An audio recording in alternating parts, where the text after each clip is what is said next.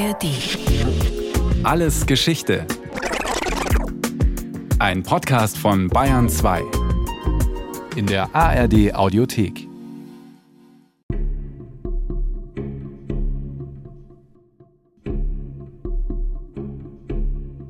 Die Gesandten, Älteste genannt, wurden wegen ihres Ansehens oder des Rufes ihrer Weisheit ausgewählt. Und in manchen Städten wurde bestimmt, dass sie nicht jünger als 50 Jahre sein durften. Die Ratsversammlung gab ihnen Beglaubigungsschreiben mit, und jede Person, die behauptete, ein Gesandter zu sein, ohne ein Beglaubigungsschreiben erhalten zu haben, war in Gefahr, die Todesstrafe zu erleiden. Sie bekamen nur sehr geringe Reisegelder und sollten keine Geschenke annehmen. Timagoras aus Athen wurde hingerichtet, weil er Geschenke von König Artaxerxes bekommen hatte. Waren die Verhandlungen erfolgreich und von den Mitbürgern der Gesandten gebilligt, so erhielten sie als Belohnung eine Girlande aus Olivenzweigen, ein kostenloses Mahl im Rathaus und manchmal eine Gedenktafel. Waren sie erfolglos, konnten ihnen alle Arten von Strafen auferlegt werden. Olivenzweige oder peinliche Strafen. So umschreibt Sir Harold Nicholson die Aussichten bei diplomatischen Aufträgen zur Zeit der griechischen Stadtstaaten, also im vierten und fünften Jahrhundert vor Christus. Nicholson war, wie sein Vater, britischer Diplomat dazu Schriftsteller, Familienvater und Ehemann der Schriftstellerin Vita Sackville West.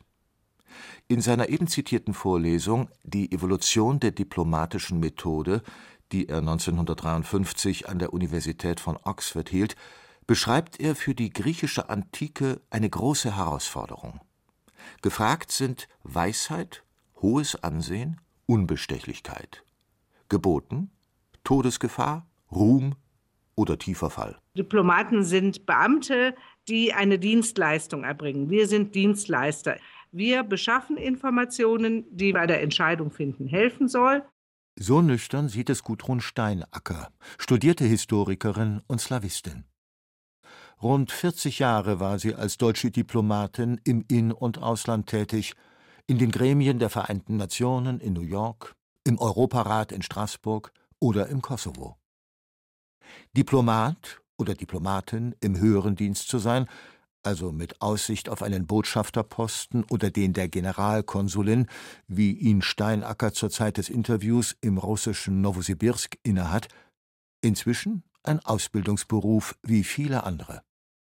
Sein Glanz stammt aus anderen Zeiten. Die Kunst der Diplomatie und ihre Anfänge. Das Ideal im Mittelalter, vielleicht sogar noch bis in die Gegenwart, ist, dass die Herrschaftsträger selber zusammenkommen. Also dass im Mittelalter Könige persönlich zusammentreffen. Und das geschieht noch wesentlich häufiger. Die Diplomatie ist sozusagen dann auch eine Hilfskonstruktion, dass diese persönlichen Herrschertreffen weniger werden. Allerdings war von Diplomatie zunächst nicht die Rede, sagt Anuschka Tischer. Sie lehrt neuere Geschichte an der Universität Würzburg. Der Begriff taucht erst Ende des 18. Jahrhunderts auf.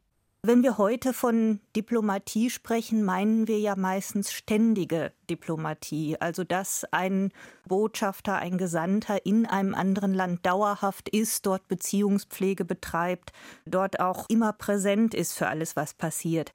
Diese Form der Diplomatie ist relativ jung. Was wir allerdings immer schon haben, ist die sogenannte Ad-hoc-Diplomatie. Also wenn ein bestimmtes Anliegen zu verhandeln ist und das, was wir als Diplomatie bezeichnen würden heute, ist äh, in der Geschichte zunächst mal nichts anderes als verhandeln. Und verhandelt haben sie alle. Gesandte nur für eine spezielle Mission ins Ausland zu schicken, um sie nach getaner Arbeit zurückzuholen, das reichte in Europa im 15. Jahrhundert, der großen Epoche des Umbruchs, nicht mehr aus. Die ständige Diplomatie wurde ein Teil der Staatskunst. Warum gerade in der Renaissance, das ist für eine Historikerin kein Geheimnis. Es ist im groben gesagt einfach dieses Phänomen, dass die europäische Ordnung in ihrer traditionellen Form zerbricht und dass bisherige Führungsmächte, das Kaisertum, der Papst als Ordnungsmächte wegfallen, dass sich Europa sozusagen als politisches Gebilde neu erfinden muss, dass die traditionelle Welt auseinanderbricht.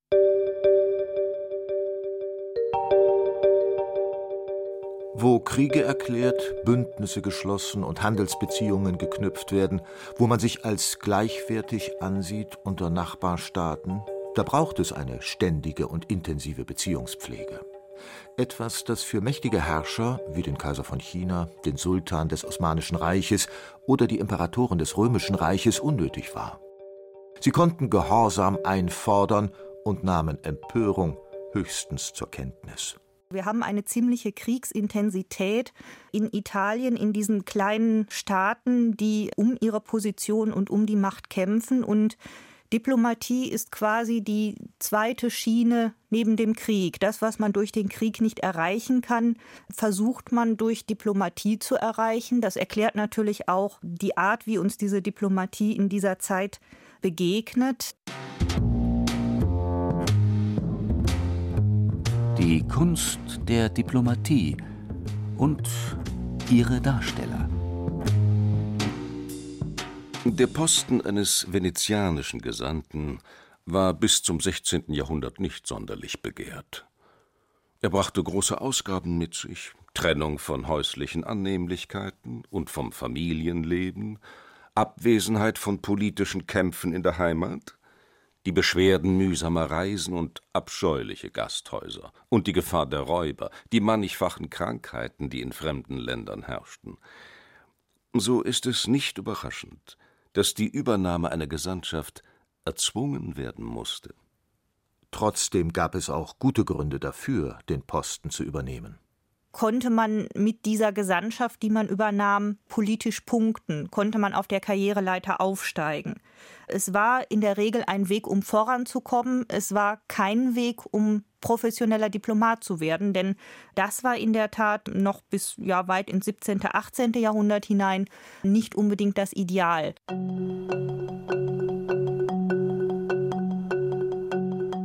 Reizvoll war es für den Gesandten natürlich schon, plötzlich Informationshoheit zu besitzen. Als einziger seinem Fürsten, König oder sogar dem Papst dringend benötigte Neuigkeiten aus einem anderen Herrscherhaus überbringen zu können. Wen ein Herrscherhaus zum Gesandten oder Unterhändler machte, um beispielsweise Bedingungen für den Handel mit Wolle im befreundeten Ausland festzulegen, das blieb über die Jahrhunderte eine knifflige Frage und die Handbücher raten dann immer wieder zu einem der aus dem höfischen Kontext kommt. Das ist ein ganz wichtiges Kriterium. Ein wichtiges Kriterium ist auch einfach Geld zu haben, denn man muss ja auch dann, wenn die regulären Zahlungen ausbleiben, sich im Ausland unterhalten können, man muss repräsentieren können. Also auch das war in der Tat ein Kriterium, das oft höher gehalten wurde als Fremdsprachen oder interkulturelle Kompetenz.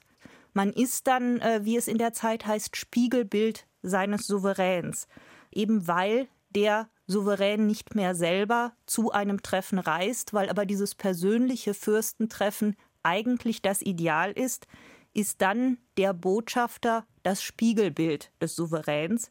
Und der muss natürlich ein ganz bestimmtes Auftreten, ganz bestimmte Manieren, einen ganz bestimmten Esprit, einen ganz bestimmten Bildungskanon haben vollendete höfliche Manieren. Also ich weiß es nicht, ob es das überhaupt gibt. Interkulturelle Kompetenz, die sei heute wichtig. Reichtum und Adelstitel dagegen nicht mehr, betont die pensionierte Diplomatin Gudrun Steinacker. Heute stammen nur noch wenige deutsche Diplomatinnen und Diplomaten, die im sogenannten höheren Dienst arbeiten, also Posten von Botschaftern oder Generalkonsuln besetzen, aus Adelsfamilien. Ausschlaggebend sind andere Dinge. Seit dem ausgehenden 19. Jahrhundert wurde die Diplomatie bürokratisiert und professionalisiert. Zum Botschafter wird man nicht mehr ernannt, sondern man durchläuft ein strenges Auswahlverfahren und danach eine zwölfmonatige Ausbildung. Um für die zugelassen zu werden, braucht es einen exquisiten Studienabschluss, hervorragende Kenntnisse in drei Sprachen, eine blütenreine Weste und auch zwischenmenschliche Kompetenzen. Es gibt kein einheitliches Bild, wie ein Botschafter zu sein hat und aus welchen Kreisen der sich zu rekrutieren hat in ganz Europa. Im Heiligen Römischen Reich zum Beispiel setzte man schon sehr stark auf Gelehrte. In Frankreich war das undenkbar. In Frankreich waren es Adlige, die diese Repräsentationsfunktion wahrnehmen mussten. Diese Personen selber hätten sich in ihrer Gesamtbiografie ja nicht als Diplomaten verstanden. Jetzt nicht nur, weil es diesen Begriff Diplomat nicht gibt, sondern weil diese Botschaftertätigkeit ja in der Regel auch etwas zeitlich Begrenztes war. Die hätten sich verstanden als Teil einer höfischen Elite und das macht dann natürlich dieses Bild vom Diplomaten aus. Und dieses Bild wird nach wie vor von Männern geprägt. Auch heute besetzen deutsche Diplomatinnen nicht einmal ein Drittel aller höheren Führungsposten im Auswärtigen Dienst. Und doch übernahmen Frauen jahrhundertelang diplomatische Missionen, wenn sie verheiratet wurden. Ein Kapitel, das bisher kaum bearbeitet ist, sagt Historikerin Anuschka Tischer dass diese Ehepolitik als etwas durchaus diplomatieadäquates gesehen wurde, sieht man daran, dass die Ehefrauen zum Teil sogar Instruktionen mitbekommen haben, dass sie mit Begriffen wie Resident am fremden Hof belegt wurden. Sie hat natürlich je nach Status oder je nach politischen Beziehungen auch so ein bisschen die Rolle einer Geisel. Sie kann aber auch ein sehr starker Faktor einer Macht an einem fremden Hof werden. Denn als Ehefrau des Fürsten, des Thronfolgers, ist sie natürlich viel dichter dran, hat sie viel bessere Zugangsmöglichkeiten, als dies ein professioneller Diplomat hat. Und gerade in dieser Phase, in der die ständige Diplomatie erst im Aufbau ist, haben wir da auch noch so eine gewisse Konkurrenzsituation. Die Kunst der Diplomatie und ihre Geheimnisse. Eine Vorschrift von 1481 verbot den venezianischen Gesandten, mit nichtamtlichen Ausländern über Politik zu sprechen oder politische Dinge in ihren nach Hause gesandten Privatbriefen zu erwähnen, bei Strafe der Verbannung und bei einer Geldstrafe von 2000 Dukaten für jeden venezianischen Bürger, der es wagte, öffentliche Angelegenheiten mit einem ausländischen Diplomaten zu besprechen. Harold Nicholson Die Evolution der diplomatischen Methode Die Gefahr der Spionage Unwahrscheinlich, dass die Venezianer sie mit ihren Verordnungen in den Griff bekamen. Tatsächlich sind Diplomatie und Spionage zur Zeit der Renaissance keine getrennten Aufgaben. Auch gezielte Lügen gelten als adäquate Mittel, da Diplomatie ja als friedliche Form von Krieg gesehen wird. Kein Wunder also, dass die Gesandten an fremden Höfen immer auch gefürchtet waren als nun diese ständige Diplomatie aufkam, haben wir einmal den außerordentlichen Botschafter und dann den ja ordentlichen Botschafter. Der ordentliche Botschafter residierte an einem fremden Hof, der die Beziehungspflege machte, äh, der das Beobachten machte. Und der galt interessanterweise als der niedrigrangigere hinter dem außerordentlichen Botschafter. Der außerordentliche Botschafter, der eben mit einem ganz konkreten Ziel gesandt wurde. Dieses Ziel konnte sein eine Vertragsverhandlung zum Beispiel. Dieses Ziel, das konnten aber auch Dinge sein wie Glückwünsche überbringen oder Kondolenzbesuch. Wir haben dann natürlich auf dieser Skala der diplomatischen Akteure auch die sogenannten Agenten. Agent jetzt nicht in unserem modernen geheimdienstlichen Begriff, obwohl sie natürlich auch das zum Teil machten.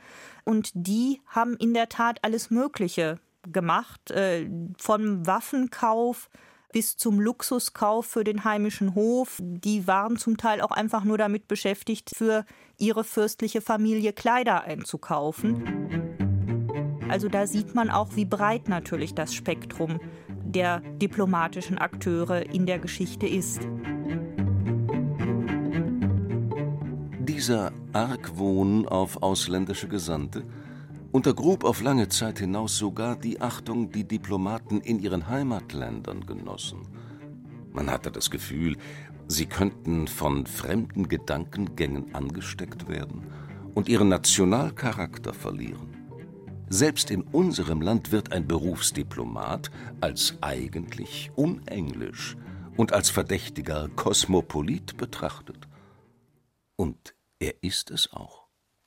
Deswegen gibt es ja die Rotation. Man bleibt in der Regel drei, maximal vier Jahre in einem Land, maximal zwei Einsätze hintereinander im Ausland. Es gibt Ausnahmen, aber das ist die Regel. Und danach kehrt man wieder zurück nach Berlin und lebt ein paar Jahre in Berlin und geht dann eben erst wieder ins Ausland, sodass, glaube ich, der Kontakt mit der Heimat nicht verloren geht, abgesehen davon, dass man fast jedes Jahr ein, zwei Mal nach Berlin reist, um dort auch dienstliche oder andere Termine wahrzunehmen. Vermutlich verhindert auch das Rotationsprinzip nicht, dass Diplomaten auf Dauer zu Kosmopoliten werden und sich durch ihre Weltläufigkeit vom Rest der Bevölkerung unterscheiden. Die geheimnisvolle Ausstrahlung des Diplomatenberufs nährt sich aber vor allem aus den Verhandlungen um Krieg und Frieden. So kompliziert sie in Einzelfragen sein können, im Umgang folgen und folgten sie immer einigen Grundregeln, da sind sich die Historikerin und die Diplomatin einig man hatte durchaus die Vorstellung, auch der andere muss seine Ehre noch wahren können. Auch der andere darf nicht als der völlige Verlierer aus den Verhandlungen gehen. Und das spielt natürlich dann in den Verhandlungen auch schon eine Rolle, dass man den anderen nicht als den absoluten Gegner, sondern schon als den potenziellen zukünftigen Freund auch wieder wahrnimmt in einer internationalen Organisation, in einer Konferenz, sagt man jemandem nicht, dass er Unsinn geredet hat, sondern benutzt eine Höflichkeitsformel und das Englische ist da eben besonders geeignet und das wird eben während der Ausbildungszeit mit den zukünftigen Diplomaten geübt, dass man dann eben solche Redewendungen benutzt. Man sagt nicht, ich bin völlig anderer Meinung als Sie, sondern im Englischen würde man sagen, I beg to differ. Also ich bitte darum, anderer Meinung sein zu dürfen. Ne? Oder das war sehr interessant, it was very interesting what you have just been saying to me, but und dann darf man sagen, was die eigentliche Meinung ist. Was Außenstehende als rhetorische Floskel werten könnten, ist in der Diplomatie wichtig als Ausdruck von Achtung die auch die Reihenfolge bestimmt, in der Unterschriften unter einen Vertrag gesetzt werden dürfen. Jede Verhandlung besteht aus Phasen und einem Ergebnis. Wenn die Phasen schon Gegenstand öffentlicher Diskussion werden, bevor das Ergebnis erreicht ist, so wird die Verhandlung fast sicher scheitern. Eine Verhandlung ist Gegenstand von Zugeständnissen und gegen Zugeständnissen. Wenn das angebotene Zugeständnis bekannt wird, bevor die Öffentlichkeit von dem entsprechenden als Gegenleistung zu erwartenden Zugeständnis Kenntnis hat, so kann stärkste Aufregung entstehen. Und die Verhandlung muss vielleicht aufgegeben werden. Dass diplomatische Verhandlungen vertraulich bleiben müssen, wie es Harold Nicholson in seiner Evolution der diplomatischen Methode so eindringlich beschwört, ist eine Notwendigkeit, die in Zeiten von Wikileaks bedroht erscheint. Die Öffentlichkeit mit Informationen zu instrumentalisieren, Gesandte mit viel Aufheben abreisen zu lassen, all diese Methoden kannten schon Diplomaten des 17. Jahrhunderts, die die Absichten ihrer Kontrahenten auf Flugblätter drucken ließen. Wenn man auf die konkreten Personen der Diplomaten schaut, dann passiert da durchaus so manches, was unserem Bild vom Diplomaten überhaupt nicht entspricht. Gerade eben auch, weil man sich ja nicht als professioneller Diplomat verstand. Claude Davot und Abel Servien, die haben beim Westfälischen Friedenskongress verhandelt und haben sich in einer Weise dort benommen, die unserer Form idealer Diplomatie also wirklich völlig entgegenläuft. Die haben sich offen gestritten, die haben ein halbes Jahr nicht miteinander gesprochen, die haben Flugschriften gegeneinander ausgeteilt, die haben sogar gebeten, ob einer von den anderen Beteiligten zwischen ihnen vermitteln könnte, weil sie so zerstritten seien. Und trotzdem hat man insgesamt einen durchaus positiven Eindruck von der französischen Diplomatie beim Westfälischen Friedenskongress behalten. Dieser fünf Jahre währende Kongress, der den Dreißigjährigen Krieg beendete, war die erste große diplomatische Bühne, auf der fast alle europäischen Mächte vertreten waren. Was damals selten war, ist heute fast die Regel. Internationale Diplomatie findet kaum noch zwischen zwei Staaten statt, also bilateral, sondern meist multilateral. Es sind Diplomaten vieler Länder beteiligt, wie im Sicherheitsrat der Vereinten Nationen, in den Gremien der EU in Brüssel oder bei der Afrikanischen Union.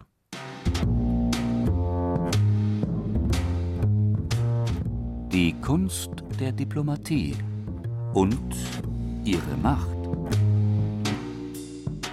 Wenn man nach Macht fragt, es gibt noch eine Sache, die Diplomaten natürlich auch ganz wesentlich prägten, das ist das Bild der Länder, in die sie reisten. Denn häufig haben Diplomaten, zumindest wenn sie die ersten waren, die irgendwo hinreisten oder eine besonders repräsentative Gesandtschaft unternahmen, haben darüber auch Berichte publiziert und beispielsweise die Berichte der ersten großen Gesandtschaften des Kaisers ins Osmanische Reich oder nach Russland im 16. Jahrhundert. Diese Reiseberichte, die haben bis weit in das 18. Jahrhundert hinein das Bild vom Osmanischen Reich und von Russland geprägt, sowohl in der Regierung als auch in der breiten Bevölkerung. Vieles von dem, was der Diplomat als Neuigkeiten nach Hause berichtete, würden wir heute aus der Zeitung entnehmen können, aber Zeitungen gab es eben erst seit dem 17. Jahrhundert. Also Diplomaten haben keine Macht. Ich würde sagen, jetzt inzwischen auch nur noch sehr selten die Macht, durch ihre Depeschen oder Berichte Krisen und Konflikte auszulösen. Diplomaten sind Beamte, die eine Dienstleistung erbringen. Wir sind Dienstleister im Ausland für unser Gastland. Die Auslandsvertretungen geben in Ländern, wo Visa benötigt werden, die Visa und sie äh, vermitteln Informationen über das eigene Land und vermitteln Kontakte zum eigenen Land. Das spielt gerade in der Wirtschaft eine große Rolle oder in der Kulturarbeit. Also alle Auslandsvertretungen kümmern sich auch um die kulturelle Zusammenarbeit. Dafür haben wir in Deutschland auch noch Partner geschaffen, die uns dabei dann im Ausland unterstützen, wie das Goethe-Institut oder der Deutsche Akademische Austauschdienst. Und in der Wirtschaft gibt es die Außenhandelskammern. Aber wir sind Dienstleister. Nur Dienstleister? Auch ohne diplomatische Ausbildung kann man leicht entschlüsseln, dass es sich hier um höfliche Untertreibung handelt. Wenn in den Nachrichten von stürzenden Diktatoren, entführten Touristen, neuen Handelsabkommen oder schlicht von Missstimmung zwischen Ländern die Rede ist, sind es immer Diplomaten oder Diplomatinnen, die im Hintergrund agieren. Auch wenn Todesgefahr, Ruhm oder tiefer Fall heute professionellen Diplomaten nicht mehr in Aussicht stehen, Weisheit, Unbestechlichkeit und hohes Ansehen sind immer noch gefordert wie in der griechischen Antike.